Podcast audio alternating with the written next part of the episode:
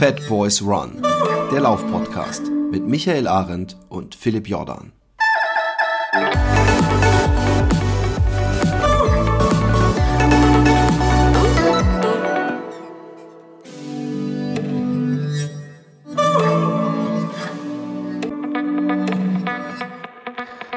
Ja, liebe Fat Boys, liebe Fat Girls oder auch andersrum, wir haben heute einen Gast bei uns, der ähm, gerade zu dem Bereich Corona oder zu der Problematik Corona ganz, ganz viel sagen kann. Persönlich wie auch beruflich. Bei mir ist Marco Walker. Marco ist äh, 43 Jahre alt, Familienvater.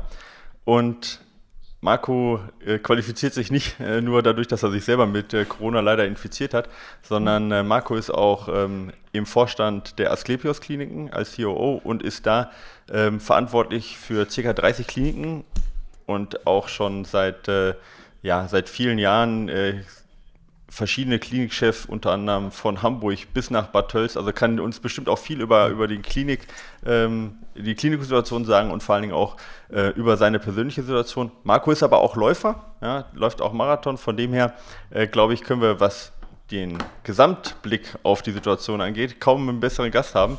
Vielen Dank, Marco, dass du dir Zeit gekommen hast. Hallo. Ja, wunderschönen guten Morgen, freut mich. Danke für die Ehre. ja, die Ehre ist auf unserer Seite. Ähm, ich weiß, deine Zeit ist eng, aber dass du dir morgens direkt äh, gesagt hast, komm, ich, ich kriege Fat Boys Run noch unter und ich informiere auch gerne über meine persönliche Situation. Ich glaube, ähm, das kann man dir hoch anrechnen. Ähm, ich habe gerade gesagt, du bist ja nicht nur äh, ähm, äh, Vorstand äh, oder im Vorstand der Asklepios Klinik, du bist vor allen Dingen auch Sportler. Lass uns doch da am Anfang mal drüber ein bisschen reden, weil das ist ja doch eine Sache auch, die trotz aller beruflichem Hintergrund einen doch nicht wenig mitbricht. Was machst du genau? Du bist Läufer, ja, auch. Du läufst Marathon? Ja, genau. Also ich, ich, ich laufe Marathon. Ähm, jetzt so richtig Läufer bin ich eigentlich erst so seit vier Jahren ungefähr. Davor bin ich Rad gefahren, Rennrad. Ähm, ja, jetzt bin ich im Marathon und ich wollte eigentlich dieses Jahr das erste Mal mich auf den Trail wagen. Ich hatte davor mit dir zusammen hatte Kim mit mir so ausgeheckt, wollte ich eigentlich auf den Rennsteig, aber das ist ja ins Wasser gefallen, wie wir alle wissen. Ja, der Rennsteigläufer at home findet ja zumindest statt, aber ja. ist natürlich nicht das Gleiche, ja, das ist, das ja. ist ganz klar. Du bist letztes Jahr bist du den Boston-Marathon gelaufen, ne? Ja, mehr oder weniger. Dürfen wir die genau. Zeit nennen? Bitte. Ja, die waren, also Boston ist ja keine einfache Strecke und das war, glaube ich, der 318, ist das richtig? Habe ich das, ja, war, das richtig war, eine, war eine 318, war deutlich schlechter als geplant. Ich bin mit so einer linken, humpelnden Achillessehne gelaufen, das du ja auch persönlich, glaube ich, ganz gut kennst, das Thema. Ja, ja, auf der rechten Seite. Links ist mir, also ja. habe ich keine Ahnung von, ja. ja, ja. Aber äh, ja, also auf jeden Fall, also starke, starke Zeit, gerade in Boston, das ja durchaus ähm, wellig ist, die Strecke.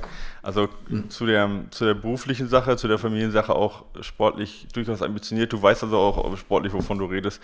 Trainierst normalerweise auch äh, fünf bis sechs Mal wahrscheinlich dann die Woche, das weiß ich jetzt nicht auswendig, aber ähm, ja, kannst du uns da auch ein bisschen was mitgeben. Jetzt ist das aber nicht die Sache, dass du, sag ich mal, als Marathonläufer noch hier bist, sondern du bist vor allen Dingen eben hier, weil du äh, ja, uns viel auch erzählen kannst zum, zum Thema Corona.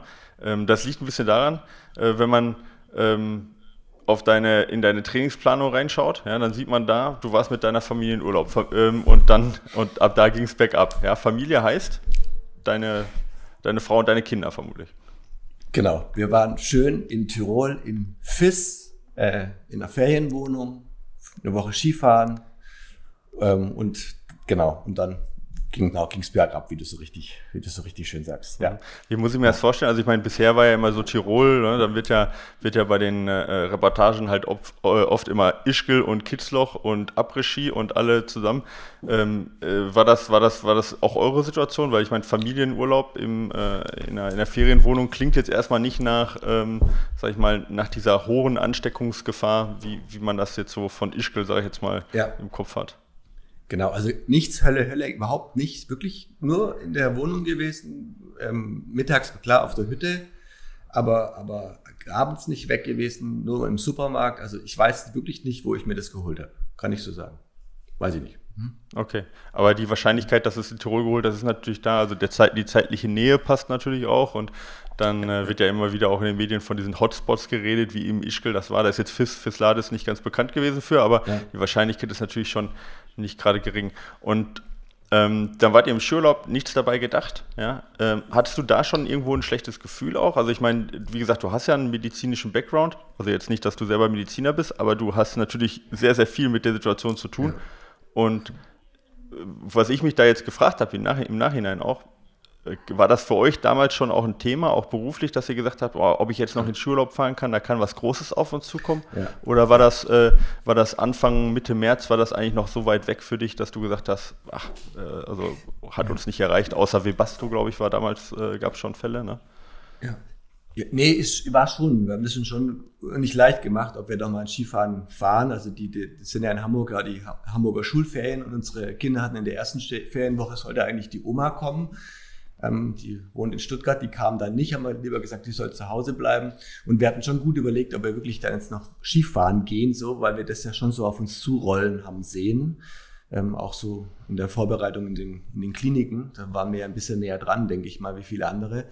Ähm, haben uns dann aber entschieden, dass wir, dass wir es machen. Und war auch die Woche da war eigentlich total schön. Es war schon weniger los, hat man schon gemerkt. Und es wurde ja dann von Tag zu Tag immer mehr, nachdem wir dann haben irgendwann in Tirol die Skigebiete geschlossen und dann, äh, dann ging das dann auch, äh, in, äh, nee, nicht in Tirol, in Südtirol und wurde halt, äh, und so kam das immer näher, äh, das ganze Thema, ja, so. Okay, aber also, also, noch nicht mit einem noch nicht mit einem schlechten Gefühl jetzt persönlich für die Gesundheit, sondern halt eher gar nicht. Mal, es könnte was genau. beruflich auf uns zukommen und äh, äh, Österreich war glaube ich zu dem Zeitpunkt auch noch ein bisschen weit weg, ne? Also zumindest äh, genau. von, von Südtirol.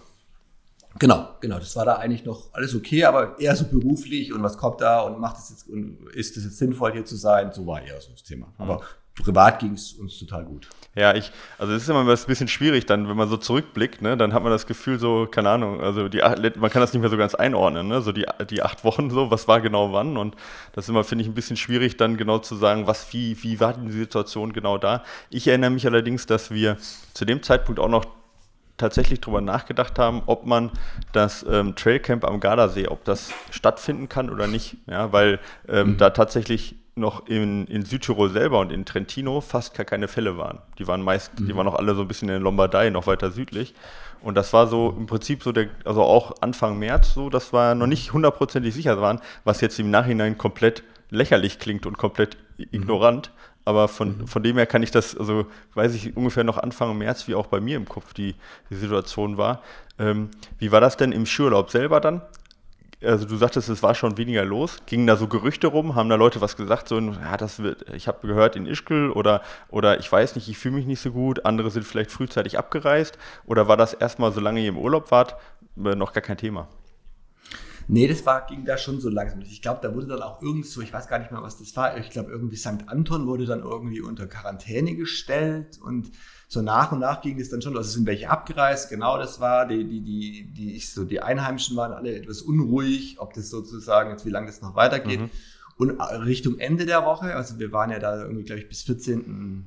März war dann schon ging wirklich das rapide runter. Also die Kinder waren im Skikurs, da hat man noch gemerkt, wie dann wirklich dann nur noch drei Kinder da waren pro Kurs, also es wurde da schon deutlich weniger. Wir sind dann auch an dem, nicht am Samstagmorgen erst heimgefahren, sondern Freitagabend und Nachmittag sind wir dann sozusagen durchgefahren. Haben auch gesagt, lass uns lieber heimfahren. Und im Grunde auf der Heimweg kam dann die Meldung vom Robert-Koch-Institut, dass jetzt ähm, Tirol auch als Risikogebiet eingeschätzt worden ist, sozusagen. Mhm. Ähm, da war euch wahrscheinlich ein bisschen mulmig in dem Moment oder auch schon vielleicht die zwei, drei Tage vorher. Also das ist dann also, nicht mehr ganz so entspannt, so ein Urlaub, kann ich mir vorstellen, oder? Ja, ja. Und äh, wie, wie versucht man dann, also ich, heutzutage, jetzt, heutzutage hört sich so an, als wir quasi das äh, äh, irgendwie, keine Ahnung, was 20 Jahre danach wären, aber jetzt sag ich mal, ein paar Wochen später, da wird man jetzt ja sagen, okay, ähm, ne, anderthalb Meter Abstand, äh, so eine Stoffmaske wäre ganz gut, äh, vielleicht Kind aus dem, äh, ähm, aus dem ähm, Kurs nehmen und vielleicht nicht mehr in der Hütte essen gehen oder sonst was. Also man hätte jetzt ja Maßnahmen im Kopf, die man machen könnte. Ja. Wie war die Situation da vor Ort für euch? habt ihr euch nie, also desinformiert gefühlt oder wusstet ihr gar nicht, wie ihr euch verhalten wollt, solltet? Oder habt ihr euch da, sag mal, so ein bisschen mehr Augen zu und durch oder habt ihr schon versucht, auch äh, selber anzupassen, eure Situation dann? Ja, also so, ich, also wir haben uns schon häufig die Hände gewaschen und mhm. Sterilium dabei gehabt und so. Also klar würde man es wahrscheinlich heute nochmal anders machen, weil man ja einfach da irgendwie jetzt ja auch Corona erfahren wird, alle gemeinsam, aber wir haben uns nicht unsicher gefühlt oder hatten jetzt auch, also das war weit weg für uns persönlich. Ja, ja das verstehe ich. Haben, ja. Genau. Also es war, das hat uns so nicht betroffen. Wir haben eher gesagt, ja, jetzt hoffen wir mal, dass das nicht so wird wie in Italien. Ja, das war dann immer so für, für uns alle gesellschaftlich. Das war immer so das, was uns so ein bisschen bewegt hat. Mhm. Genau. Und dann ja, also man mehr, mehr war ja auch, ich meine, außer Hände waschen, das war ja so ein bisschen die, ne, Hände waschen, ja. Kontakt vermeiden, so, ne, das war ja so ein bisschen die, äh, äh, der Sprech, damals ja auch, äh, also selbst Sterilium, was du natürlich jetzt, wo, du jetzt dann vielleicht auch ein bisschen mehr Berührungspunkte hast, aber das war ja auch so eine Sache, die erst für den Normalo gar nicht mehr so einfach zu bekommen war, ja, also ne, mhm. jetzt ja. äh, über einen Versandhandel zumindest nicht mhm. und ähm, zweitens ja auch gar nicht zu geraten wurde, sondern ist ja jetzt mhm. immer noch so, dass Seife ausreicht, aber das waren ja so die einzigen, die einzigen Mittel, die man dann auch einfach dagegen ge geworfen hat. Ne? Also nicht die Hände schütteln ähm, und, und Hände waschen und, und das war es dann ja auch. Ähm, ja.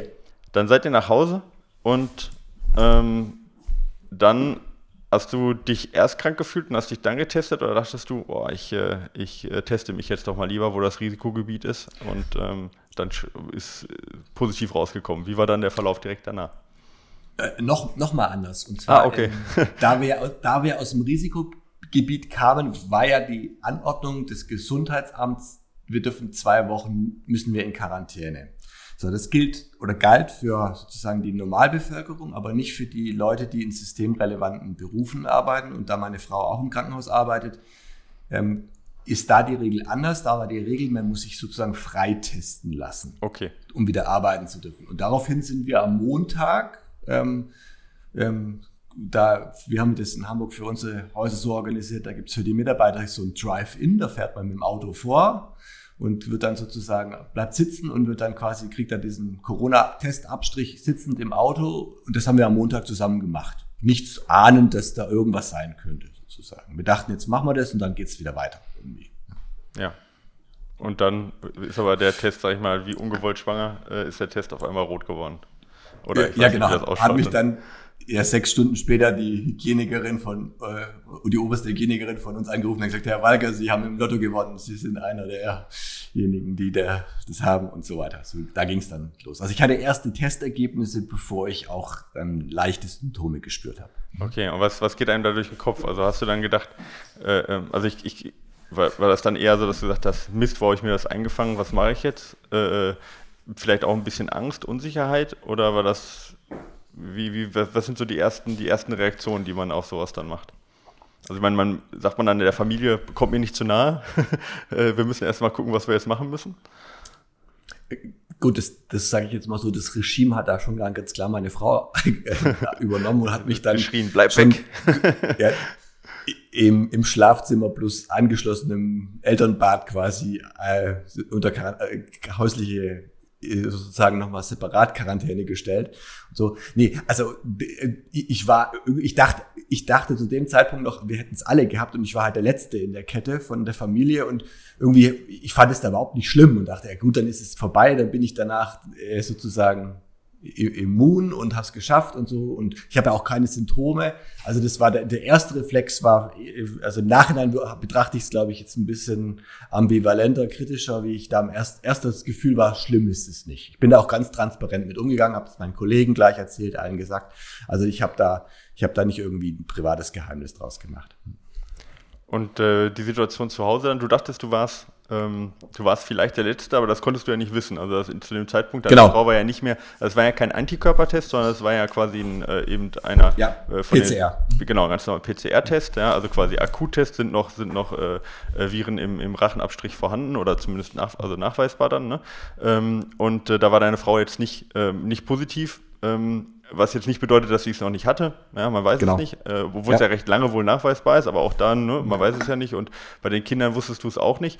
Ähm, das heißt, habt ihr dann darauf ähm, äh, auch Antikörpertests durchgeführt, um da sicher zu gehen, dass auch deine Familie, sag ich mal, immun ist und auch bei deinen Kindern, äh, ob die sich in ähm, Quarantäne begehen müssen oder passiert sowas automatisch dann durch das Gesundheitsamt? Ja, also die waren ja sowieso in Quarantäne, weil sie ja als Risikogebiet eingereist waren. Ja? Stimmt, also die mussten ja. ja zwei mhm. Wochen, mussten die eh zu Hause bleiben, aber wir haben dann sozusagen am Ende der, der ganzen Arie haben wir, dann waren die auch verfügbar, diese Antikörpertests, haben wir in der Tat Antikörpertests machen lassen von meiner Frau und von meinen Kindern.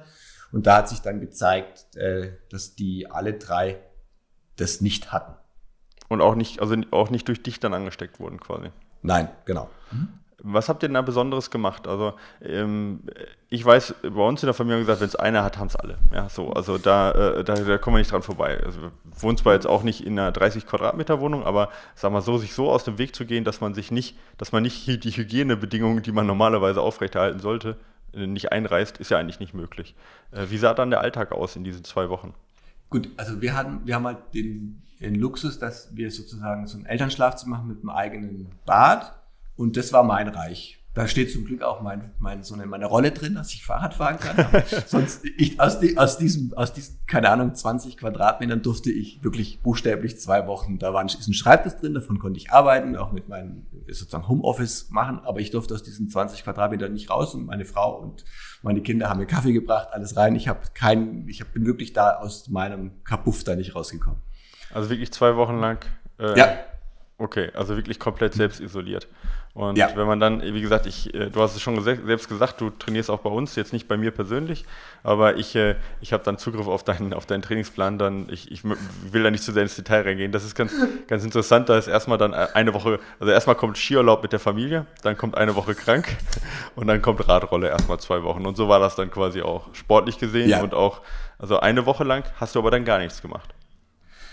Genau, also ich habe hab dann ja auch, also immer so am Montag schon die ersten Symptome auch gehabt. Also ich hatte schon, also ich war vielleicht, um das auch nochmal so den Hörern zu erzählen, wie war das, wenn es ein Lauch, leichter Verlauf ist? Also ich hatte gar nicht so Atemnot oder Luftnot. Ich hatte so Gliederschmerzen, wie wenn man so eine leichte Grippe hat, so ein bisschen Druck auf dem Kopf, so ähm, und ähm, was ganz dominant war, war diese Geruchs- und Geschmackslosigkeit. Ja, das hattest das du auch, also obwohl das ja erst ja. angeblich recht spät kommt, aber das hattest du, das war einer so deiner ersten Symptome auch, ja? Ja, genau. Also das, aber das war auch so. Also ich habe so schlapp gewesen und das Gliederschmerzen und diese ich riech nix, schmeckt nix, das war so das Dominanteste ja, für, für in den. Und so deswegen war die Woche schon klar auch wirklich Sportverbot und ich hab, hätte mich auch nicht danach gefühlt, jetzt irgendwas machen zu wollen. Ja, so. Hast du dann in der Phase auch irgendwelche Medikamente genommen oder war das dann einfach äh, auskurieren und also ja. gar nichts? Also quasi einfach gar alleine bleiben, auskurieren. Ähm, jetzt hast du gesagt, Geschmacks- und Geruchssinn. Ich weiß nicht, ob das in der Phase, das kam ja erst ein bisschen später auch als so Leitsymptom äh, mit durch. Ähm, hm. Hast du, also klar, hast du natürlich wahrgenommen und natürlich sicherlich auf Corona auch geschoben.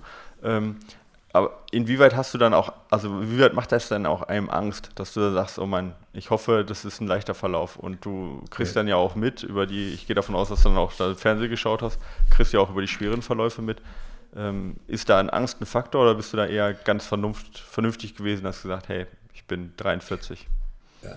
Also ich glaube, da hat sich meine Frau eher Sorgen gemacht wie ich. Ich, hab, ich hatte in letzter Zeit wahrscheinlich glücklicherweise so viel um die Ohren, beruflich, wegen wir das ja alles organisieren mussten für unsere Krankenhäuser, dass, dass ich da echt kaum irgendwie dazu kam, über meine persönliche Situation wirklich nachzudenken, so dass ich das erst so im Nachhinein so also gedacht habe, hm, wie ging das? Und das gibt ja auch irgendwie, dann kannst du aufs Herz schlagen und solche Sachen. Das habe ich mir irgendwie, also ich dachte, das ist vorbei, easy, und ich habe mich eigentlich eher nur aufge, ich habe mich gefühlt wie so ein Tiger im Käfig, ja, dass ich da nicht raus darf. Und also, also hat mich, ich habe mir um mich selber gar keine Sorgen gemacht. Hm, okay. Wie war denn der Verlauf? Also es fing an quasi Geruchs-, Geschmacksverlust, Gliederschmerzen, trockener Husten ja. auch? Ganz bisschen vielleicht, mhm. so, ja, würde ich sagen. Und, und, und das ging dann also normalerweise sagt man ja so eine, so eine Erkältung oder auch eine Grippe, ne? Eine Woche so eine Erkältung, vielleicht mal anderthalb Wochen, zwei Wochen so eine Grippe. Äh, das war auch so der, die, die typische Länge auch mit dem, wie man sich das vorstellen kann. Ne? So die ersten ja. drei Tage wird schlimmer, dann bleibt es ja. drei Tage und dann geht's. Ja, genau. So, ja, nicht mal, also ich, ich würde, also richtig äh, äh, Richtung, ich weiß es noch genau, Richtung Ende der Woche ging es mir eigentlich schon wieder so gut, dass ich, ich glaube, ich am Samstag schon das erste Mal wieder aufs Rad wollte wo meine Frau mir das hart untersagt hat. Als Kardiologin äh, natürlich verständlich. Ja, genau. Äh, und äh, also deswegen war das nach der Woche von den Symptomen her völlig wieder okay. Ja, so. Okay. Und dann äh, ab Montag dann quasi, also eine Woche nach dem Test, genau, mhm. bist du dann zum ersten Mal wieder aufs Rad auch gestiegen. Jo. Und dann darf ich kurz den Kommentar vorlesen. Dann, ja, bitte. Genau. Erste Einheit nach Corona easy, noch unfit. HF in Relation zu Watt hoch. Ja, but I'm back. Ja, das ist der Kommentar. Also quasi, äh, das war, das ist auch das, was du dann gesehen hast. Also das, der Körper war dann schon noch mitgenommen. Das ist aber nicht jetzt un, also ist ja nicht untypisch, dass wir das ja auch sehen in den Daten, dass die Herzfrequenz ähm, erhöht ist. Ja, also dass der Körper da auch noch arbeitet und grundsätzlich auch nicht nur die Ruhe, die Ruheherzfrequenz erhöht ist, sondern auch in der Belastung die Herzfrequenz erhöht ist. Und das ist eigentlich auch eine, eine gute, eine gute Sache, dass man es an den Daten halt sieht, dass man da eben dann doch noch nicht ganz fit ist. Ähm, das war der, das war der erste Lauf, oder beziehungsweise die erste Radfahrt. Ähm, war, war dann auch das Zurückkommen ähnlich, also Grippe ähnlich, dass du gesagt hast, ja, von Tag zu Tag langsam besser? Oder hast du da schon auch härtere Symptome gespürt, Herzrasen und auch nach den Einheiten Probleme ja. gehabt? Ja, also das, ja, würde ich sagen, also das, das, ich würde sagen, da bin ich immer noch drin in der, also in der sozusagen äh, Coming-Back-Phase. Also das, das zieht sich extrem hin. Ja, also, so, also wir reden jetzt ja von, von sechs, sieben Wochen schon, ne?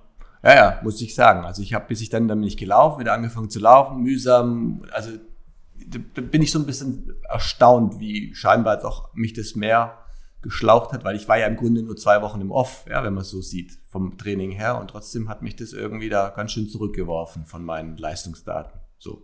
Ja. Ähm, fühlst du dich auch noch so? Also ich meine, das ist ja eine, also die, wo ich drauf jetzt hinaus möchte, ist, ist das, sind das Folgeschäden oder ist das noch sind das, also die zwei Wochen werden es nicht sein, sind wir mal ehrlich, ja. Für jemanden, der so fit ist, sind zwei Wochen mal Pause machen jetzt nicht so ein, so ein Einschnitt. Ja. Sind das Folgeschäden oder sind da, ist das noch Regeneration von, weil der Körper so mitgenommen wurde, jetzt, also von der Müdigkeit her auch und so, was ich mir fast nicht vorstellen kann. Also ich hoffe nicht, dass es Folgeschäden sind. Wir haben da auch schon jetzt getestet, geguckt, Labor, alles okay, Herz okay. Also deswegen, ja, ich, ich, ich, ja, ich weiß es nicht so genau, ja, warum das so ein bisschen mühsam alles wieder anläuft, würde ich es mal sagen. Ja, aber also ich, ich merke ja kleine, aber mühsam, also aber, aber Fortschritte merke ich jetzt schon, dass das wieder runterläuft. So ja, okay. Ja. das ist natürlich schon, das ist ja schon ein bisschen erschreckend. Ne? Also sechs bis sieben Wochen oder alleine jetzt sagen wir mal drei bis vier Wochen ist ja schon eine Sache, die man eigentlich jetzt nicht so erwartet. Ja. Äh, Hat es dann auch mhm. Probleme mit dem, mit dem Luftkriegen dann auch in der Belastung nachher oder sagst du, nee, ist eigentlich nur dieses Schlappheitsgefühl? Genau, also ja, nee, eigentlich, also Herz war immer okay und so, also auch Atmung immer okay. Ich habe eher wirklich so eher mit meinen Gliedern und, und Gelenke und ich, also so, und das, mir fehlte so dann gefühlt wirklich ganz viel so Dynamik einfach. Ja? Das ist so das, wo ich gesagt, wo ich so merke, Mensch, das kann doch nicht wahr sein, dass ich mich da so fühle äh, wie nach einem langen Lauf so ungefähr. Ja? Das ist so ein bisschen das beim Beschreiben, dass man so irgendwie, ja. Mhm. Ähm, jetzt würde ich gleich noch kurz drauf kommen, halt wie, du jetzt, also wie dich jetzt fühlst und wie du es jetzt auch im Nachhinein vielleicht anders machen möchtest, aber zu dem Zeitpunkt vielleicht nochmal auch ähm, diesen, also du, du hast ja nicht nur den Einblick auf dich persönlich, du warst zwar noch isoliert, aber du hast ja noch Kontakt und du hast auch, glaube ich, gearbeitet dann auch noch, oder? Aus dem, ja, ja, klar. Genau, ganz normal. Mhm. Genau. Also war es jetzt nicht irgendwie komplett ausgelockt. Das heißt, du kriegst die ganze Zeit auch mit, wie natürlich erstmal, wie ist die Situation im äh, äh, aus dem Fernsehen, ne, die öffentliche Situation, aber ihr habt ja zum Beispiel, du bist auch verantwortlich auch für eine Lungenklinik in, in Gauting, in München, ja, mit einem Corona-Hotspot selber. Ähm, da kriegst du auch die ganzen, äh, die ganzen Infos mit. In, inwieweit, sag ich mal, war das, war das gekoppelt und wie weit war das entkoppelt, dass du sagst, also was ich da jetzt höre, äh, hat gar nichts mit, also kann ich gar nicht auf mich selber äh, anwenden oder nachvollziehen? Und auf der anderen Seite zu sagen, ja, äh, das ist gut, weil ich habe da persönliche Erfahrung. Also wie weit ging das so in, überein. Verstehst du, was ich meine? Ja. Ja, also das, das, das, das gar, also gar nicht so persönlich. Das, das persönlich war so abgehakt, man hat es halt gehabt und juhu, endlich, also man ist dann sozusagen der Erste, der wieder sozusagen Kontakt haben darf. Äh, beruflich ist das, glaube ich, für uns alle, jetzt nicht nur für uns im, im Gesundheitswesen, für eine mega herausfordernde Zeit. Ja, von dem, man, man lernt erstmal wieder äh, mit dem Ganzen mit 30, 40 Leuten irgendwelche Skype-Konferenzen ja. machen. Die Kinder sind zu Hause, ähm, die müssen irgendwie sozusagen ihre Schulaufgaben machen. Wir, wir haben in den Krankenhäusern viel, viel zu organisieren. Wir machen uns auch Sorgen, wie geht's weiter, wie, es ist ja nicht nur so, dass wir uns um die Corona-Themen kümmern müssen, da können wir ja nachher nochmal drüber reden, sondern auch um das ganze Thema, die ganzen anderen Patienten, die nicht mehr kommen. Also ist einfach, ich glaube, geht uns ja allen so, dass uns, das, das ist so ein dramatischer Einschnitt gesellschaftlich gewesen, der uns das sehr viel beschäftigt. Ja. Und auch immer noch. Sicherlich, also bei euch auf jeden Fall, also jetzt nicht für alle immer noch, aber gerade jetzt auch für die Kliniken geht es jetzt ja auch vielleicht auch wieder in die andere Richtung. Deine, für deine Frau natürlich aber auch, ne? Also ich meine, die war jetzt, die war ja systemrelevant, aber die hat wahrscheinlich in der Zeit auch nicht gearbeitet, bei zwei Kindern zu Hause. Äh, lass mich überlegen, die ist nach Du hast ja nicht gesehen, Wochen, zwei Wochen wahrscheinlich. Nee, genau, nee, nee, aber weil die dann sogenannte Kontaktperson ersten Grades oder 1a war, wie das dann heißt, also sprich, wenn sie mit mir im persönlichen Kontakt da musste sie dann ja auch zwei Wochen in Quarantäne bleiben und nach diesen zwei Wochen hat sie dann wieder, äh, wurde sie nochmal getestet, wurde freigetestet und dann ist sie sozusagen, seitdem arbeitet sie wieder. Mhm. Und eure Kinder sind immer noch, ich weiß jetzt nicht, äh, wie das bei euch jetzt im Norden ist, bei uns im Süden ist es ja, also unsere Tochter ist jetzt also gleiches Alter wie deine Kinder. Ähm, mhm. Die hat jetzt noch sechs Wochen, in der sie sicher, in die sie sicher nicht in die Schule gehen darf, ja, was halt echt lange Zeit jetzt insgesamt ist. Ähm, wie sieht das da aus in der Familiensituation? Also ähm, durch die Systemrelevantheit ähm, sind deine Kinder dann auch schon wieder in der Schule oder ist da, ähm, ja, wie, wie regelt ihr das dann jetzt in so einer Zeit? Ja, also die die Johanna darf jetzt wieder arbeiten. Äh, Entschuldigung, geht wieder die, ja. die, Johanna geht in, äh, in die Schule jetzt. Äh, tageweise ist es da so, bei Noah noch nicht.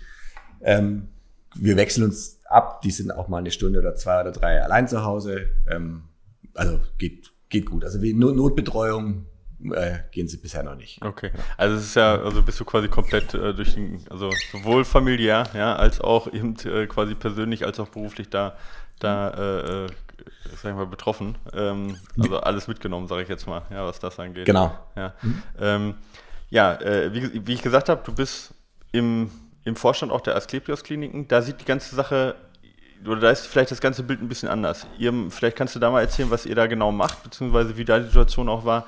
Ihr habt teilweise Corona-Hotspots, aber ihr habt auch normale Kliniken und ihr habt auch Reha-Kliniken, ne? Mhm, genau. Ja. Äh, ja, erzähl mal, wie das jetzt so, wie das, wie du das so wahrgenommen hast, also gerade auch in der ersten Phase vielleicht. Ähm, also war das äh, für dich auch was komplett Neues, sag ich mal, jetzt, dass, dass so deutschlandweit so ein, so ein Krisen, vielleicht so ein Krisenstab auch gebildet wurde?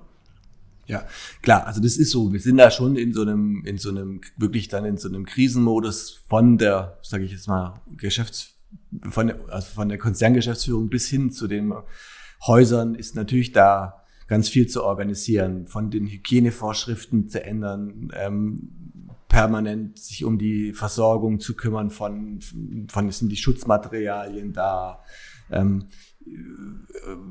es geht schon ganz los, dass man am Anfang überlegen muss, ja, wie, wo kommt plötzlich zukünftig dieses Geld her, um die Löhne zu zahlen, weil ja am Anfang gar nicht klar war, was, wenn man keine Patienten mehr behandelt, kriegt man ja auch kein Geld. Wie, wie geht es dann weiter? Das, darum muss man sich erstmal kümmern. Also es geht ganz, ganz viele Sachen sind einfach jetzt auf einmal zu organisieren. Gewesen. Also, also Corona ja eher auch als wirtschaftliches Risiko dann ein bisschen, weil ihr, äh, äh, sagen wir mal, ja, die, die Routine-Operationen vielleicht, die ein bisschen mehr Geld auch bringen, vielleicht als jemand, der einfach nur im Bett liegt, ähm, die sind weggefallen erstmal. Ja, das, das war ja alles so zeitversetzt. Das war ja erstmal ganz schnelle Reaktion, Krankenhäuser leer räumen, nichts mehr machen. Und dann ist es ja immer so eine Woche zeitversetzt gewesen, bis dann die Politik auch wahnsinnig schnell reagiert hat mit den ganzen Schutzschirmmaßnahmen und Unterstützung. Aber das war natürlich immer, immer sozusagen ganz viel parallel zu tun. Und wir mussten natürlich uns auf das Thema, wie viel Corona-Patienten bekommen wir, wie viele Intensivplätze haben wir, wie viele Intensivplätze können wir zusätzlich schaffen in den Häusern, was müssen wir organisatorisch verändern, wie schulen wir die Leute weiter. Ähm, das mussten wir ja auch überall organisieren in den Häusern. Da war auch zunächst einmal, wie bei dir persönlich auch, die Unsicherheit da, ja, vielleicht äh, äh gewisse, gewisse Routine natürlich im Job, ja, und natürlich, da ist ja vielleicht auch ein bisschen der Manager durchgekommen, aber ähm, diese ganze Phase, wenn du jetzt mal zurückblickst, die letzten sechs, sieben Wochen, ähm, enorm viel Unsicherheit, persönlich, familiär, ähm, hat dir das, merkst du das selber auch? Also ist das vielleicht auch ein Grund, warum man, also ich meine jetzt vom Stresslevel merkst du das selber, dass das vielleicht auch, äh, auch deswegen auf den Sport äh, sich ausge, ausgewirkt hat? Also, so ein männlicher Reflex wäre jetzt wahrscheinlich zu sagen, nee, Quatsch, aber kann schon sein, weiß ich nicht. ja. ja. Äh, kann schon sein. Also so erstmal nicht, ich habe da jetzt auch noch nie so drüber nachgedacht, aber wenn du das jetzt so sagst, keine Ahnung, vielleicht, klar, ist viel, viel auf einmal, ja, was du gerade alle zu tun hast. Na, ich will jetzt ja nicht den, den äh, Psychologen spielen, nur was, was ich mich halt persönlich frage, ist halt, ähm, also das ist ja auch nicht normal. Ich meine, klar, wenn man jetzt irgendwo im Management drin ist, ähm, hören, dann ähm, ist es klar, immer mit Unsicherheit irgendwo verbunden, äh, der Alltag und mit vielen Entscheidungen, vielen wichtigen Entscheidungen auch. Ähm, aber das Ganze dann halt noch mit einer Unsicherheit und vielleicht auch mit einer Gefahr, also subtilen Gefahr mit der Familie und so weiter. Ähm, ich persönlich könnte mir vorstellen, dass man das nicht ganz so easy wegsteckt, ja, dass man sagt halt, ach komm, ja, nur, nur ein paar weitere Probleme lösen wir sie, sondern dass das einen schon noch ein bisschen an die Nieren geht. Ja, und dass du jetzt sagst, irgendwie so nach sechs, sieben, acht Wochen, dass du sagst, boah, Gott sei Dank ist so das Schlimmste jetzt überstanden. Mhm. Ja, also zumindest, wenn man das jetzt, man könnte das sozusagen, man kann da sicherlich eine Korrela sportliche Korrelation bilden, ob die sozusagen auch wirklich so damit da zusammenhängt. Müsste man wahrscheinlich. Ja, wahrscheinlich auch gar nicht rauszukriegen, ne? Also da spielt wahrscheinlich so viel mit zusammen. Ja. ja. In der Phase. Genau. Und äh, ähm, dann, äh, ähm, also organisiert ihr komplett um, ja, ja äh, managt die, die, die, die Versorgung der Kliniken. Ja, du selber bist noch, versuch, noch im Homeoffice, versuchst quasi da über 30, äh, äh, mit 30 Mann irgendwelche Videokonferenzen zu halten und das Ganze zu managen am, am Laptop und bist von deiner Familie quasi getrennt in einem kleinen äh, ja, Abteil, sag ich mal, wo dann sonst deine Eltern äh, drin gelebt haben. So, so kann ich mir das quasi vorstellen. Ja, also genau, wo nicht meine Eltern, sondern wo wir als unser Elternschlafzimmer war, sozusagen. Ah, okay. Wir haben da drin mhm. gehaust. Ja, aber, aber genau, so war das die ersten zwei, drei Wochen, glaube ich. Okay, und dann da durfst du auch wieder zurück und seitdem arbeitest du auch wieder ganz normal im Büro quasi. Ja, also natürlich auch zu Hause, weil das hat sich ja jetzt alles geändert. Ich musste davor auch viel reisen, das machen wir natürlich gerade alle auch nicht mehr. Also es ist schon auch an der Stelle ähm, anderes Arbeiten, sozusagen teilweise mit Winken der Tochter mal auf dem Schoß und so weiter. Also gibt alles die Welt ist bunter geworden, auch an vielen Stellen. Ja, Welt ist bunter geworden. Das ist bei mir ja auch so. Inwieweit ist das denn bei dir auch so, dass du sagst, hey, das ist auch alles vielleicht gar nicht so schlecht? Also es gibt natürlich, ich meine, klar, gibt's halt die, über die Nachteile brauchen wir nicht reden, die ja, kennt jeder, aber dass du jetzt auch im Nachhinein sagst, Mensch, vielleicht ist es auch gar nicht so notwendig gewesen, dass wir ständig in den Flieger gestiegen sind. Vielleicht ist es auch gar nicht notwendig gewesen, dass wir uns so oft von der Familie trennen. Oder sagst du, nee, das war jetzt eine schöne Zeit, aber jetzt müssen wir zusehen, dass wir doch mal wieder auch, äh, äh sagen wir mal, wieder anpacken und äh, wieder in Normalität einkehren nee. lassen. Für dich jetzt nee. auch persönlich.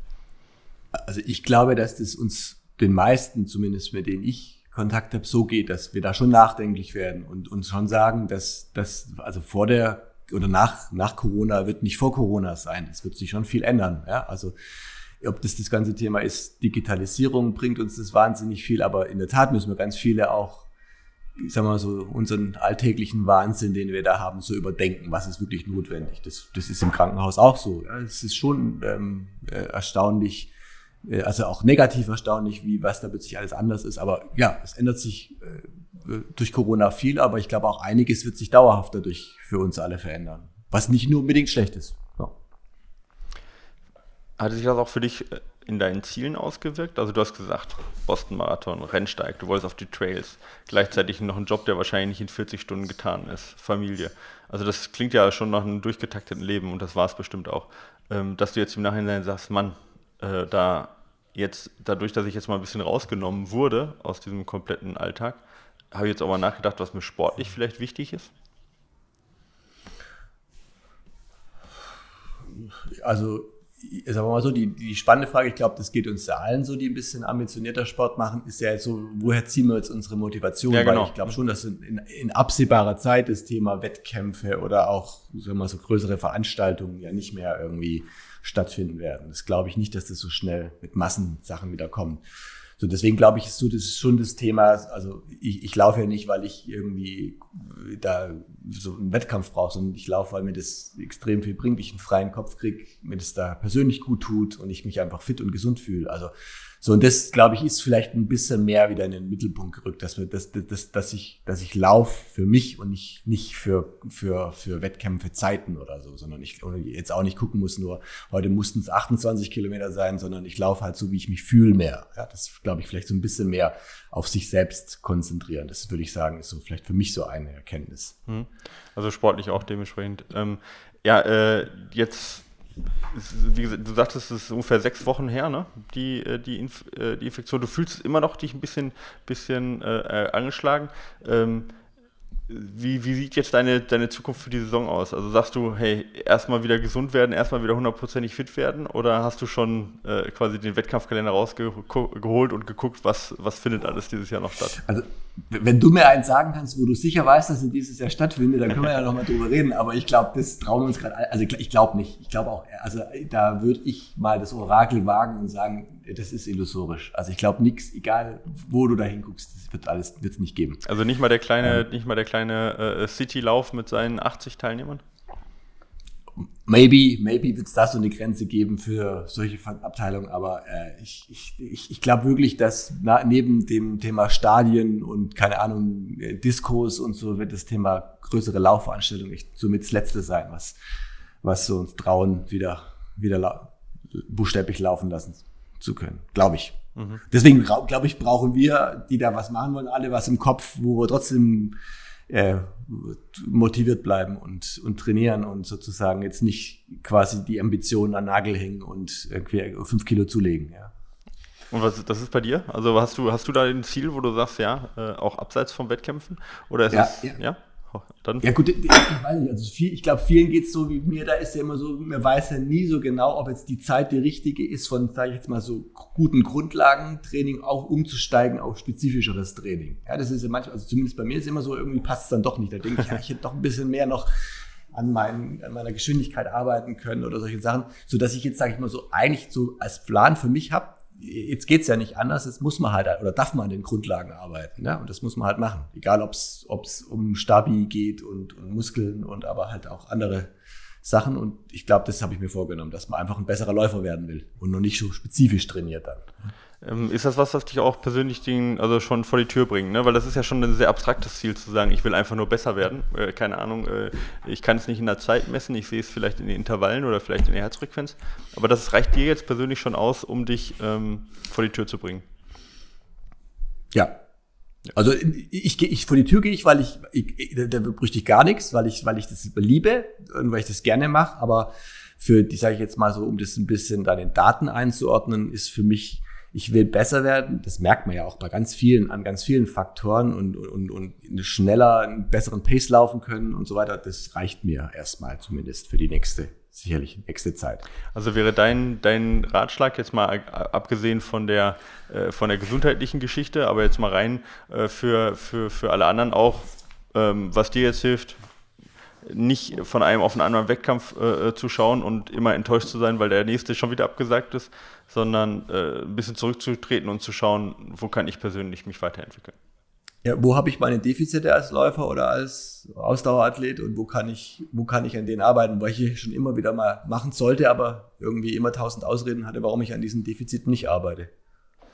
Also quasi auch dann äh, äh, mal ohne Stress sozusagen, also kein, nicht, dass man in, äh, zwangsweise mal was machen muss, wie einen, einen überlangen Lauf oder, ne, oder, oder irgendwas machen muss, was man für einen Wettkampf braucht, sondern jetzt hat man quasi das Positive jetzt, man hat die Zeit, man kann eigentlich machen, was man möchte, weil kein Wettkampf einem im Nacken sitzt.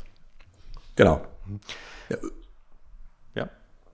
Ja, möchte oder, oder, oder machen sollte. Ja, das ist ja immer so, so ein Thema. Also ich, ja, ja. Das geht manchmal nicht überein, ja, das ist richtig. Ja.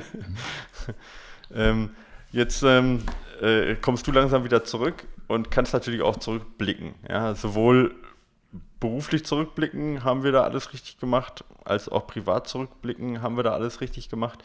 Ähm, wir sind sicherlich noch nicht an einem Punkt, wo man jetzt so einen Schlu Schlussstrich äh, ziehen kann und auch ne, so politisch so weit gehen kann und zu sagen, hat Deutschland alles richtig gemacht oder wir als Gesellschaft. Aber für dich persönlich vielleicht ist ja schon der Punkt gekommen, wo du sagst, ich kann ähm, ich kann zumindest mal persönlich auf meine kleine Welt zurückblicken.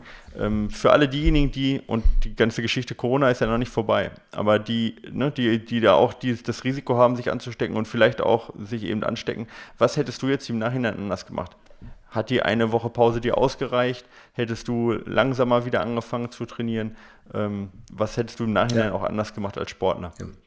ja du, du fragst ja schon sehr spezifisch nach. Ich, ich glaube, das wäre auch mein Punkt gewesen. Also ich würde wahrscheinlich im Nachhinein sagen, ich, ich, ich, ich, ähm, ich hätte wahrscheinlich ein bisschen mehr tranquilo, also ein bisschen langsamer wieder ansteigen sollen. Ja, also ich glaube, ich, ich hatte zu arg Angst, oh, ich verliere da an Leistung und deswegen schnell wieder auf die Rolle. Ich glaube, da hätte ich auch sagen können, mach mal mehr easy, also ich würde sagen, das sollte man es nicht über, über, übertreiben. Würde ich, glaube ich, nochmal, beim, beim, wenn ich es nochmal hätte, würde ich ein bisschen langsamer auch wieder einsteigen. Das würde ich sagen, so. Als vor allen Dingen Veränderung, ja. Und das, obwohl deine, deine Frau dich ja nochmal zwei Tage lang von der Rolle ja, quasi ferngehalten hat. Ja, ja, aber Mhm. Ist das so, wenn man in so einem, in so einem Zimmer sitzt, äh, ist das sozusagen Zwift-Rolle und so echt eigentlich toll. Ja? Das Einzige, wie, wie man dann rauskommt, sozusagen, zumindest beim Kopf. Deswegen ist es natürlich schon auch verführerisch, dann vorsichtig formuliert, da schnell wieder mal zu fahren. Ja, ja, ja das verstehe ich absolut. Also ich wüsste jetzt auch nicht, wie, vor allem wenn man dann keine Symptome mehr hat. Ja ja. ist, natürlich, ist es natürlich echt schwierig. Ja. ja. Ähm, die Symptome waren dann ja auch schon wieder komplett weg, als du wieder auf die Rolle gestiegen bist. Also von dem her hast du dich dann ja erstmal, solange du nicht auf der Rolle warst, wahrscheinlich gar nicht ja. schlapp gefühlt. Ne? Genau, ja. Ist auch wirklich erstaunlich, weiß auch nicht sogar, also eine äh, Rolle geht auch deutlich besser wie Laufen, ja, oder ging. Also da hatte ich auch so von den von, dem, von, den, von den Wattzahlen, die ich treten kann oder, oder, oder was von der V2 Max ich da auf dem Rad habe, deutlich weniger Verlust wie jetzt beim, bei den Laufeinheiten. Ah, das ist interessant. Warum auch okay. immer. Mhm. Ja, das ist interessant. Also vielleicht dann doch auch für diejenigen, die ja, die dann auch wieder einsteigen, auch nach sonstigen Krankheiten. Ich meine, Corona ist ja jetzt auch nicht, äh, ist ja, also es, es, hat ja schon auch sehr viele Parallelen mit anderen Coronaviren auch und Erkältungsviren auch. Also da vielleicht auch äh, sich nicht täuschen lassen, wenn es auf dem Rad schon gut läuft, ja, und vielleicht dann da auch ein bisschen lockerer einsteigen. Ähm, und äh, äh, das ist ja auch, also eigentlich was, was wir auch häufig auch in unseren Erleben immer, wo, wo dann versuchen, die ein bisschen zurückzuhalten, zu sagen, naja, auf die drei Tage kommt es jetzt auch nicht mehr an, aber ich verstehe das natürlich persönlich, ich bin ja auch Läufer. Man möchte da so schnell wie möglich natürlich wieder auf oder in die Schuhe rein. Ja, mhm. durchaus verständlich. Ähm, ja, äh, und wenn ihr jetzt das Ganze mal so beruflich zurück, zurückblickst, ähm, insgesamt, also ohne da jetzt zu sehr in den, äh, in den, in den Firmen internen äh, rumwühlen zu wollen, aber würdest du sagen, insgesamt auch Deutschland und die Kliniken, wir haben das schon alles ganz gut, ganz gut erledigt? Und bist du zufrieden, so wie es gelaufen ist im Nachhinein, oder sagst du, Mann, wir waren echt schlecht vorbereitet? Also ich meine jetzt damit nicht nur mit deiner Firma, ich meine jetzt als Gesellschaft hauptsächlich.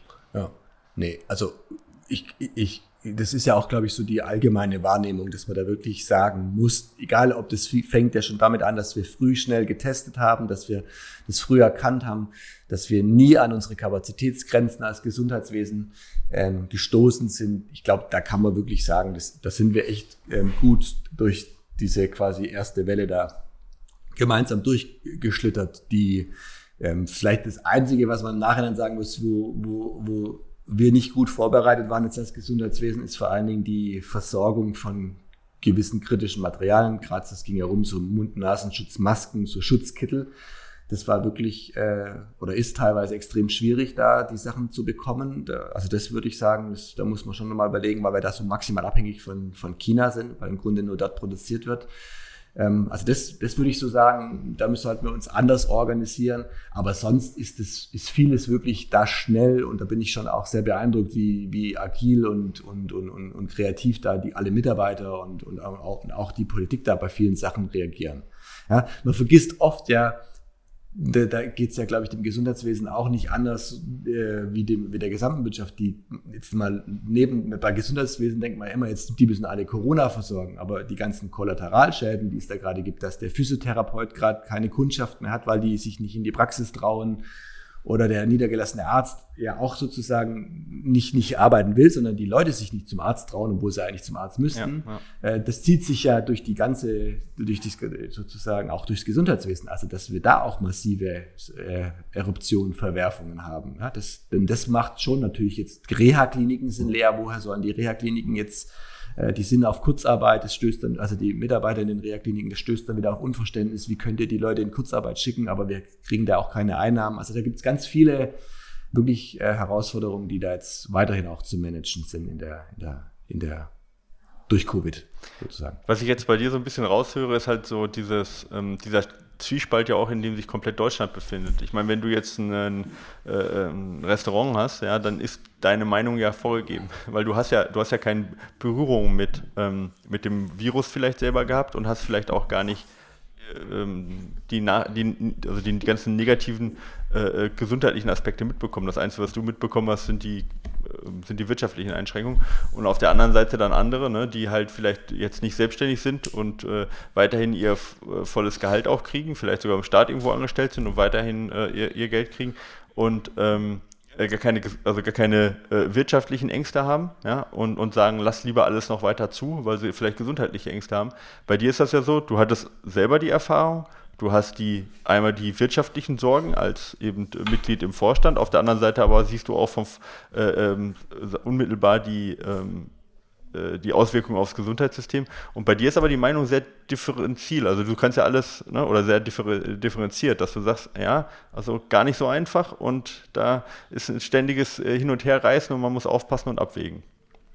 Ja, also ist, ich glaube, da ich beneide da niemanden oder uns alle, die da ganz komplexe Entscheidungen treffen müssen. Deswegen bin ich da auch extrem sagen wir mal so, diese, wir sind ja teilweise in Deutschland im Land der Schuldzuweisung immer und wissen immer, wer Schuld hat. Äh, und, äh, und das ist an dieser Stelle, weil wir wissen es halt manchmal jetzt gerade einfach nicht. Und wir müssen abwägen und wir müssen unsere Entscheidungen korrigieren. Ja, und müssen, und müssen manchmal sagen, ja, das, was wir da jetzt vielleicht vor einer Woche gedacht haben, war zu weitgehend oder haben wir übertrieben. Also ich glaube, das ist jetzt ganz normal in so einem, in so einem Prozess. Und ähm, klar, also ich, ich, ich glaube, da, da gibt's, ich, ich, ich werbe gerade immer eher dafür, wir müssen auch auf viele solche, neben solchen Sachen wie, äh, jetzt müsst ihr uns unterhalten, wann die Restaurants wieder öffnen können, wie geht's wirtschaftlich weiter, müssen wir auf ganz viel auf so, auf so andere, so weitergedachte gesundheitliche Aspekte achten. Was tut denn das mit den Leuten gerade, die immer zu Hause sitzen? Ich, äh, wie sind denn die, psychischen Belastungen, die da jetzt passieren? Was, was sind solche Themen? Wie ist es jetzt für den Sportler, der jetzt keine Wettkämpfe mehr haben kann und so weiter? Also ich glaube, es gibt da schon ganz viele Themen, die da jetzt neu auf uns einstürzen, die wir uns da gemeinsam kümmern müssen. Hm. Ja, und die uns wahrscheinlich auch noch ein paar, paar Wochen und ein paar Monate belasten, weil ich meine, es gerade, äh, wenn die gesundheitliche Situation jetzt besser wird, äh, äh, kommt ja die, ich sag mal, die, also ich sag mal Spaß, die zweite Welle ist jetzt keine Viruswelle, sondern wird eine wirtschaftliche Welle erstmal werden. Also ohne das jetzt äh, irgendwie den Teufel an die Wand zu malen, aber das ist ja das, worum wir uns jetzt erstmal kümmern müssen wieder, dass wir bei aller Vorsicht natürlich auch wieder zu sehen, dass wir da nicht ähm, wirtschaftlich reingeraten. Also ständiges Abwägen und dieses, Neu, dieses Neubewerten der Lage äh, und auch vielleicht dieses Falschliegen, was einfach auch in so einer Situation dazugehört, wird uns sicherlich noch Monate begleiten. Ja. Ja, also ich, da kann ich auch nur werben, dass wir da wirklich alle gelassen bleiben und, das, und, und, und da rational bleiben und, äh, und da nicht diesen Verschwörungstheorien da irgendwie aufsitzen, die da durch die Welt geistern. Die du aber auch mitkriegst, oder? Ich habe gestern noch mit Philipp äh, zusammen gesprochen äh, und habe gesagt, Mann, also ich habe mir, ich hab immer so meine, meine, meine Timeline von, von Facebook abgescrollt und habe gesagt, das ist unfassbar. Alle, jede dritte Sache irgendwo eine Weltuntergangsverschwörung. Äh, ähm, und ja. ihr habt gefragt, ist das nur bei mir so? Äh, also ich meine, ich folge ja so welchen Leuten nicht bewusst, sondern die folgen mir halt, ja. Und, ja. und, und das spiegelt dann ja schon, ich meine, die posten dann halt auch ja. irgendwie 18 Mal am Tag oder so, aber äh, Das, das nehme ich jetzt schon sehr vermehrt wahr und das nimmst du selbst auch wahr, ja. Ja, klar, das, das, das, wir haben ein bisschen, dass sich Leute bei uns melden mit irgendwelchen Analysen und sagen, wir werden da als Gesundheitswesen auch manipuliert und wir müssen uns da anders verhalten. Also das ist schon erstaunlich hartnäckig. Oder, oder sagen wir, ich glaube, so die Krise fördert natürlich auch solche, äh, keine Ahnung, wie Ufologen oder was das sind, ich weiß nicht, wie man die nennt. Ja, okay. Also, diese, ja. also, kann man, also die Wahrscheinlichkeit, das kann man vielleicht mal sagen, dass du dich extra selber angesteckt hast, um die Weltverschwörung zu äh, äh, anzutreiben. Die Wahrscheinlichkeit ist dann doch etwas gering. Aber ich meine, das ist halt schwierig. Mit ähm, wahrscheinlich mit vernünftigen Argumenten kann man da auch wahrscheinlich wenig gegen tun. Ja, ich habe ja jetzt gelernt, den Virus gibt's ja gar nicht. Ich war ja gar nicht krank. Ich gehöre zu einem elitären Kreis der sozusagen. Der Eingeweihten. Ja, genau, der Eingeweihten. Die krank spielen mussten und sich von der. Äh, ja, okay. Ist, also äh, erstmal grundsätzlich muss ich sagen, gute schauspielerische Leistung, so was ich sehe auch. Ja. Äh, also ist gar nicht so einfach auch, sag ich mal, die Herzfrequenz hochzubekommen ohne dass man, also künstlich hochzubekommen. Ja? Äh, also mhm. muss ich sagen, da hast du die Daten sehr, sehr gut manipuliert. Aber ich bin mir sehr mhm. sicher, dass äh, eure Weltverschwörung, dass die das hinkriegt, die so Swift-Daten zu manipulieren. Ja. ja, ist schon, es ist schon abenteuerlich, ne? aber es macht einen auch irgendwie, finde ich, ein bisschen Angst, oder? Dass man, äh, ähm, also dass, dass in der Gesellschaft ja keine kleine Strömung gibt, die mit Vernunft nicht mehr zu erreichen ist. Gut, das war ja schon vor Corona, glaube ich, eklatant an vielen Stellen. Ja? Äh, und das, die, ich sage ja, die Krise zeigt jetzt Charakter. Das sieht man ja schon auch, wer da ein bisschen stabiler ist in seiner, in seiner gesamten Persönlichkeitsstruktur und die Leute, die da halt irgendwie weniger stabil sind, die ticken jetzt halt aus. okay. Also, ja, auf den Punkt gebracht. Ja, ich hoffe, es sind ja. genug noch, die man einfangen kann und die mhm. auch wieder ein bisschen mehr Sicherheit vielleicht wieder auf den Boden der Tatsachen äh, zurückholt. Ich befürchte, es ist nicht so, aber wir werden sehen. Ähm, ja, wenn du jetzt ähm, unseren, unseren Hörern ein paar Tipps geben äh, magst noch, ähm, wenn einmal, also ähm, wenn, wenn die sich vorbeugen wollen, also für diejenigen, die jetzt ein bisschen auch äh, Schiss haben, sich vielleicht auch noch anzustecken, weil sie vielleicht auch eine Risikogruppe äh, angehören, ähm, würdest du sagen, Training für so welche, die jetzt nicht immun sind wie du, ja, äh, äh, eher mal ein bisschen locker machen, seht zu, dass ihr euch auf keinen Fall irgendwo ausbelastet und ansteckt? Oder würdest du sagen, hey, lebt euer Leben ganz normal weiter, seht zu, dass ihr die Hygienebedingungen einhält und dann passt Nee, also äh, gut, da gibt es ja auch jetzt, glaube ich, klare Studien, war auch gerade im letzten Ärzteblatt, da kann ich dir nachher auch den Link schicken, kannst du da vielleicht in die Show ja, mach ich gerne. Mhm. Artikel. Also, also zumindest, also man gerade die, diese maximale Ausbelastung führt ja schon zu einer Schwächung des Immunsystems. Und dadurch ist man natürlich angreifbarer für viele Sachen. Also deswegen glaube ich, wenn man da, gerade wenn man vielleicht schon irgendwelche Risikofaktoren ein bisschen älter ist oder ähm, sonstige Sachen, würde ich, würde ich, würde ich jetzt nicht sozusagen da, keine Ahnung, äh, High-Intensity äh, und Themen machen. Das würde ich jetzt, glaube ich, gerade dann da nicht. So, ich würde, ansonsten glaube ich, bei vielen Sachen natürlich äh, weitermachen. Was ich noch sagen wollte, ich glaube, viele glauben, sie haben es gehabt. Ich glaube, dass das positiv überschätzt wird. Also wenn man dann, es gibt ja mittlerweile diese Antikörpertests, die kann mhm. jeder ganz normal bei seinem Hausarzt auch sozusagen da veranlassen. Und ich glaube, also ich habe von vielen gehabt, die waren sich sicher gehört, die haben es gehabt, ich glaube und also äh, reine Symptom. Äh, äh ja, genau. Ja. War dann wahrscheinlich normale Erkältung oder Grippe und doch nicht Corona. Also ich glaube, da, also da glaube ich eher, es sind selbst in, hat man ja so jetzt diese Zahlen, selbst in solchen Regionen wie im, im, im Elsass oder in, in Heinsberg sind es ja. ja. Wo ja die, die Heinsberg-Studie ja quasi auch äh, veröffentlicht genau. wurde. Ja. Ja, nur irgendwie 15 Prozent ja, der Leute, die es nur hatten. Ja, also deswegen glaube ich, dass, wie gesagt, wir dachten es beispielsweise zu Hause auch. Meine Frau, meine Kinder hatten es irgendwie gehabt. Aber also deswegen da glaube ich eher, sich nicht zu früh in Sicherheit wiegen, ähm, kann man da machen. Wenn man es hat, das ist vielleicht auch nochmal ganz gut. Also wenn, dann würde ich sagen, was, was ganz für mich das ist, was ich ganz wichtig finde und was man viel zu selten liest, ist, ich glaube, einfach mega viel trinken. Also Wasser, Tee ist, glaube mhm. ich, was, wo ich sagen würde, es ist viel, dass man da mindestens drei Liter am Tag da zu sich nimmt und ähm, würde ich sagen, hat, hat geholfen. Ähm, nicht, nicht zu früh wieder anfangen, würde ich sagen. Ist auch sicherlich ein, ein, ein Punkt, ähm, wo ich vielleicht im Nachhinein auch ein bisschen nochmal mehr auf die Bremse treten ähm, würde. Ähm, und was wir jetzt machen können, ist vielleicht auch so ein bisschen Werbung in eigener Sache. Ähm, wir jetzt die das hatten, wir können Antikörper spenden, also durch Blutplasma. Da tun wir jetzt beispielsweise in Hamburg mit dem Blutspendedienst hier so eine große Aktion machen. Da kann man durch das Blutspendeplasma von uns Antikörperträgern kann man ähm, den Patienten akut helfen, um denen die Antikörper sozusagen zu übergeben.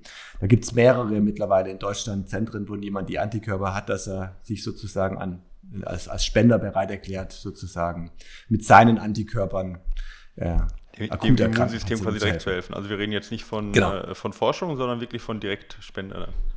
Ist, ist jetzt zugelassen, ist erlaubt, also muss man natürlich eins machen, aber man darf sozusagen das Blutplasma von Antikörperträgern darf man für den Therapieeinsatz schon verwenden. Also ähm, unterm Strich können wir festhalten, für diejenigen, die Risikopatienten sind, beziehungsweise die sich sehr unsicher sind, vielleicht nicht ganz hart ausbelasten in der Phase jetzt, um eben diesen Open-Window-Effekt, von dem man spricht, ja auch nicht zu haben. Ähm, und ähm, dann auch, äh, was bei euch geholfen hat, ist halt schon eine gewisse ähm, ähm, Distanz auch. Also selbst in der Familie ist es dann nicht zu 100 Prozent, dass man sich gegenseitig ansteckt. Oder würdest du sagen, ähm, offensichtlich sind deine Kinder und deine Frau dagegen mehr oder weniger immun gewesen, weil ihr so einen engen Kontakt habt, dass du es nicht anders erklären kannst, dass sie sich nicht angesteckt haben? Nee, also sicher nicht da kontaktarm sein an der Stelle. Also wenn man dann mit seiner Frau immer noch im gleichen Bett schläft, dann hat man das nicht verstanden, würde ich sagen. Ja, also da, klar, sollte man da versuchen, Abstand zu halten über bei den Zeitraum.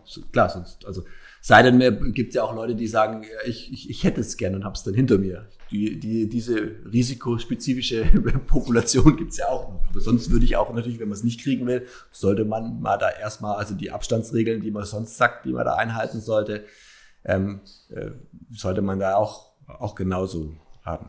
Zimmer gut durchlüften, immer solche Sachen eben eigenes Geschirr verwenden. Das Zeug ist ja auch ewig, äh, hält sich ja mehrere Stunden auch auf ganz vielen Oberflächen. Ja, also da sollte man schon bei, äh, sehr viel Hygiene äh, Vorschriften sozusagen befolgen. Ist das auch was, was du jetzt persönlich anders machst? Also jetzt, ähm, du sagst ja selber, du weißt nicht genau, wo du es dir eingefangen hast, vielleicht auch über Geschirr zum Beispiel in einer, in einer Skihütte oder sonst irgendwas, ähm, dass du jetzt sagst zum Beispiel, wenn ich jetzt rausgehen würde, ein Bier trinke, kein gezapftes mehr, sondern nur aus, dem, aus der Flasche oder sowas beispielsweise? Also, also bei mir wäre es ja jetzt egal. Ja, ja, jetzt, jetzt ja gut, aber es gibt ja noch andere Erreger. es ist ja nicht so, dass Corona jetzt der einzige Erreger in der Welt ist. Ne? Aber ich meine, ja. jetzt so die generelle Hygiene, die generelle Hygiene, ähm, das Verhalten, hat sich das für dich jetzt äh, ähm, auch in den letzten acht Wochen ein bisschen gedreht? Also ja, also ja, wahrscheinlich schon. Dass, wir, wir können uns, äh, glaube ich, vieles jetzt gerade nicht mehr so ganz vorstellen, wenn man da so sieht, was da teilweise ähm, vorher so alles möglich war. Aber ähm, ich, ich, ich glaube, dass es Viren gibt und dass wir uns irgendwie auch anstecken und, und, und solche Sachen, das wird, da, gehört ja auch dazu. Ja? Das macht uns ja auch irgendwie robust. Also ich, da, ähm, aber da jetzt ein bisschen bewussterer Umgang zu haben mit vielen solchen Themen ist sicherlich äh, mindestens mal Gebot der Stunde. Ob sich das langfristig zu einer Verhaltensänderung wirklich führt, hm, weiß ich nicht. Kann ich, bin ich, traue ich mir kein Urteil zu.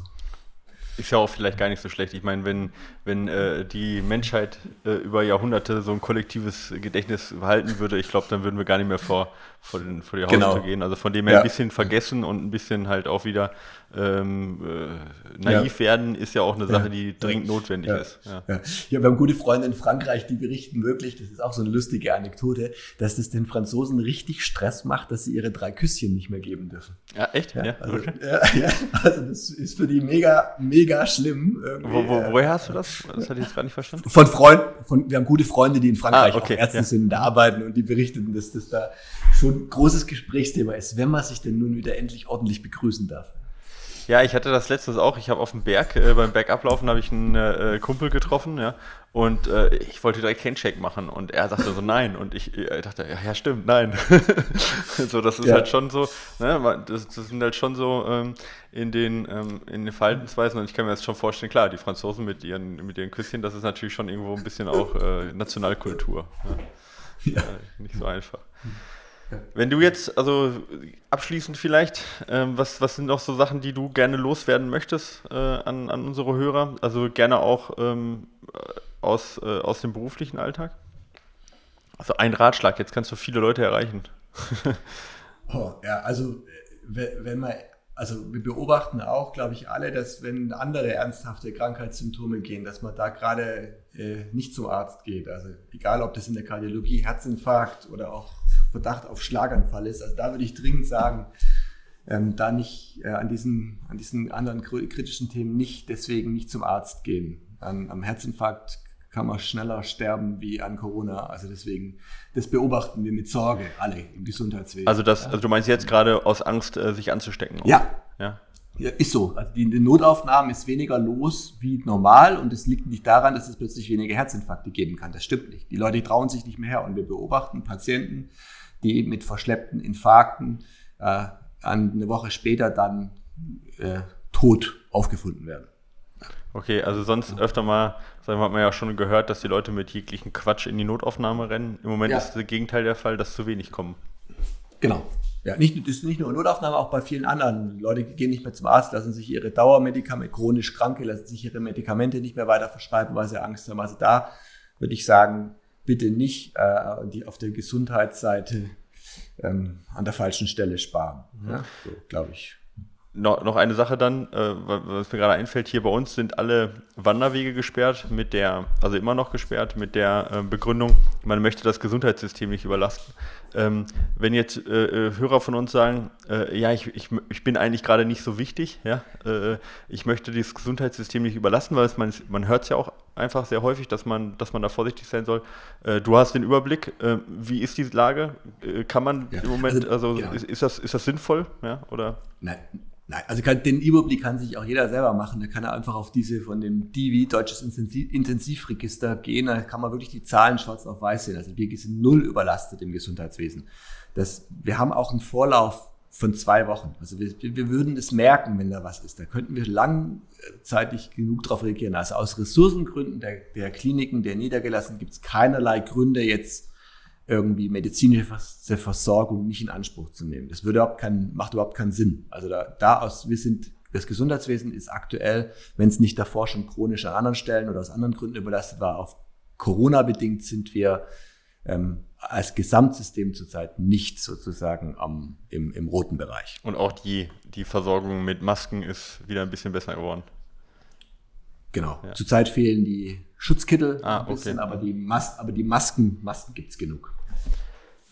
Das ist sicherlich ein großes Thema auch wirtschaftlich, ne? sich da ein bisschen mehr unabhängiger zu machen, du hast es gesagt, ne? aber auch mhm. äh, eine große Chance zu lernen äh, für uns als Gesellschaft ich fand es sehr interessant mit dir, weil, weil du auch trotzdem, dass du in vielerlei Hinsicht betroffen warst, immer noch so nüchtern geblieben bist und so vernünftig. Man wünschte sich das äh, von vielen anderen Leuten, diese, diese, mhm. diese Ruhe in der, in der Analyse und äh, dieses wenige äh, hektische Subjektive, was man dann doch ähm, mhm. häufig dann, ja, dem man häufig begegnet, leider. Ne? Mhm. Ähm, ich, ich danke dir, dass du die Zeit genommen hast. Ich glaube, es war sehr erhellend. Ja? Also für mich, ich mach mal, ich lass mal mein persönliches Fazit von dir absegnen. Ähm, es ist nicht die Hölle, Corona. Es ist, es ist nicht die schlimmste Krankheit der Welt, aber vorsichtig beim Wiedereinstieg und sechs bis sieben Wochen danach noch immer, dass du sagst, du fühlst dich schlapp. Also es ist, es ist keine normale Erkältung. Das, ich glaube, da kann man einen Haken dran machen. Äh, fangt, wenn ihr sowas habt, wenn ihr die Symptome habt, geht zum Arzt, fangt ganz vorsichtig und langsam an und macht lieber eine Woche länger Pause als zu wenig. Ähm, ansonsten haltet euch an die Abstandsgebote. Offensichtlich helfen die, ja, zumindest in der Familie Walker war äh, Marco der Einzige, der sich dadurch angesteckt hat. Und ähm, ansonsten informiert euch, aber auf den richtigen Seiten. Macht keine Panik, hört auf die Leute, die sich damit auskennen und äh, die wirklich dran sind und ähm, dann, dann, ähm, ja, dann schaffen wir das, wenn man das so sagen darf, als, als nicht genau. äh, Bundeskanzler. Ist das so ganz gut zusammengefasst? Ich danke dir ähm, wunderbar und danke, dass ich darüber berichten durfte und bleibt alle gesund. Das ist das Wichtigste. Und helft euch einander. Glaube ich, helfen ist auch ein gutes, wo man überlegen kann, wer kann, wem kann man gerade helfen, wer braucht Unterstützung. Das sind, glaube ich, gerade nicht aufeinander schimpfen, sondern überlegen, wie können wir uns gegenseitig helfen, ist immer, glaube ich, ein, ein gutes äh, Ansporn jeden Tag. Und ihr macht da auch, ihr helft uns auch mit eurem Podcast. Ja. Wie, wie, über wie viele Läufe ihr mich schon geschleppt habt, das ist wirklich auch, muss man auch mal erwähnen, dass das echt vielen Dank für, für euer toll, mega geiles Projekt, was ihr da habt an der Stelle. Ja, äh, danke dir. Ich wünsche auf jeden Fall, dass du äh, halt deine Ziele, auch wenn sie ein bisschen äh, unkonkret sind im Moment, dass du die auf jeden Fall erreichst jetzt die nächsten Wochen und Monate. Ja, und vielleicht, äh, wenn du in einer Sache nicht recht haben darfst, dann, dass keine Laufveranstaltungen mehr stattfinden. Ich glaube, dann freuen wir uns aber beide, wenn du da nicht recht hast. Völlig einverstanden. Und ich, ich verspreche dir, es gibt auch wieder spezifischere Ziele. Botschaft verstanden. Alles klar. Okay, prima, Marco. Vielen Dank fürs Gespräch und äh, ja, bleib, ja, bleib gesund, obwohl das bei dir jetzt, was Corona angeht, ja kein Problem sein sollte. Ja, danke. Ciao.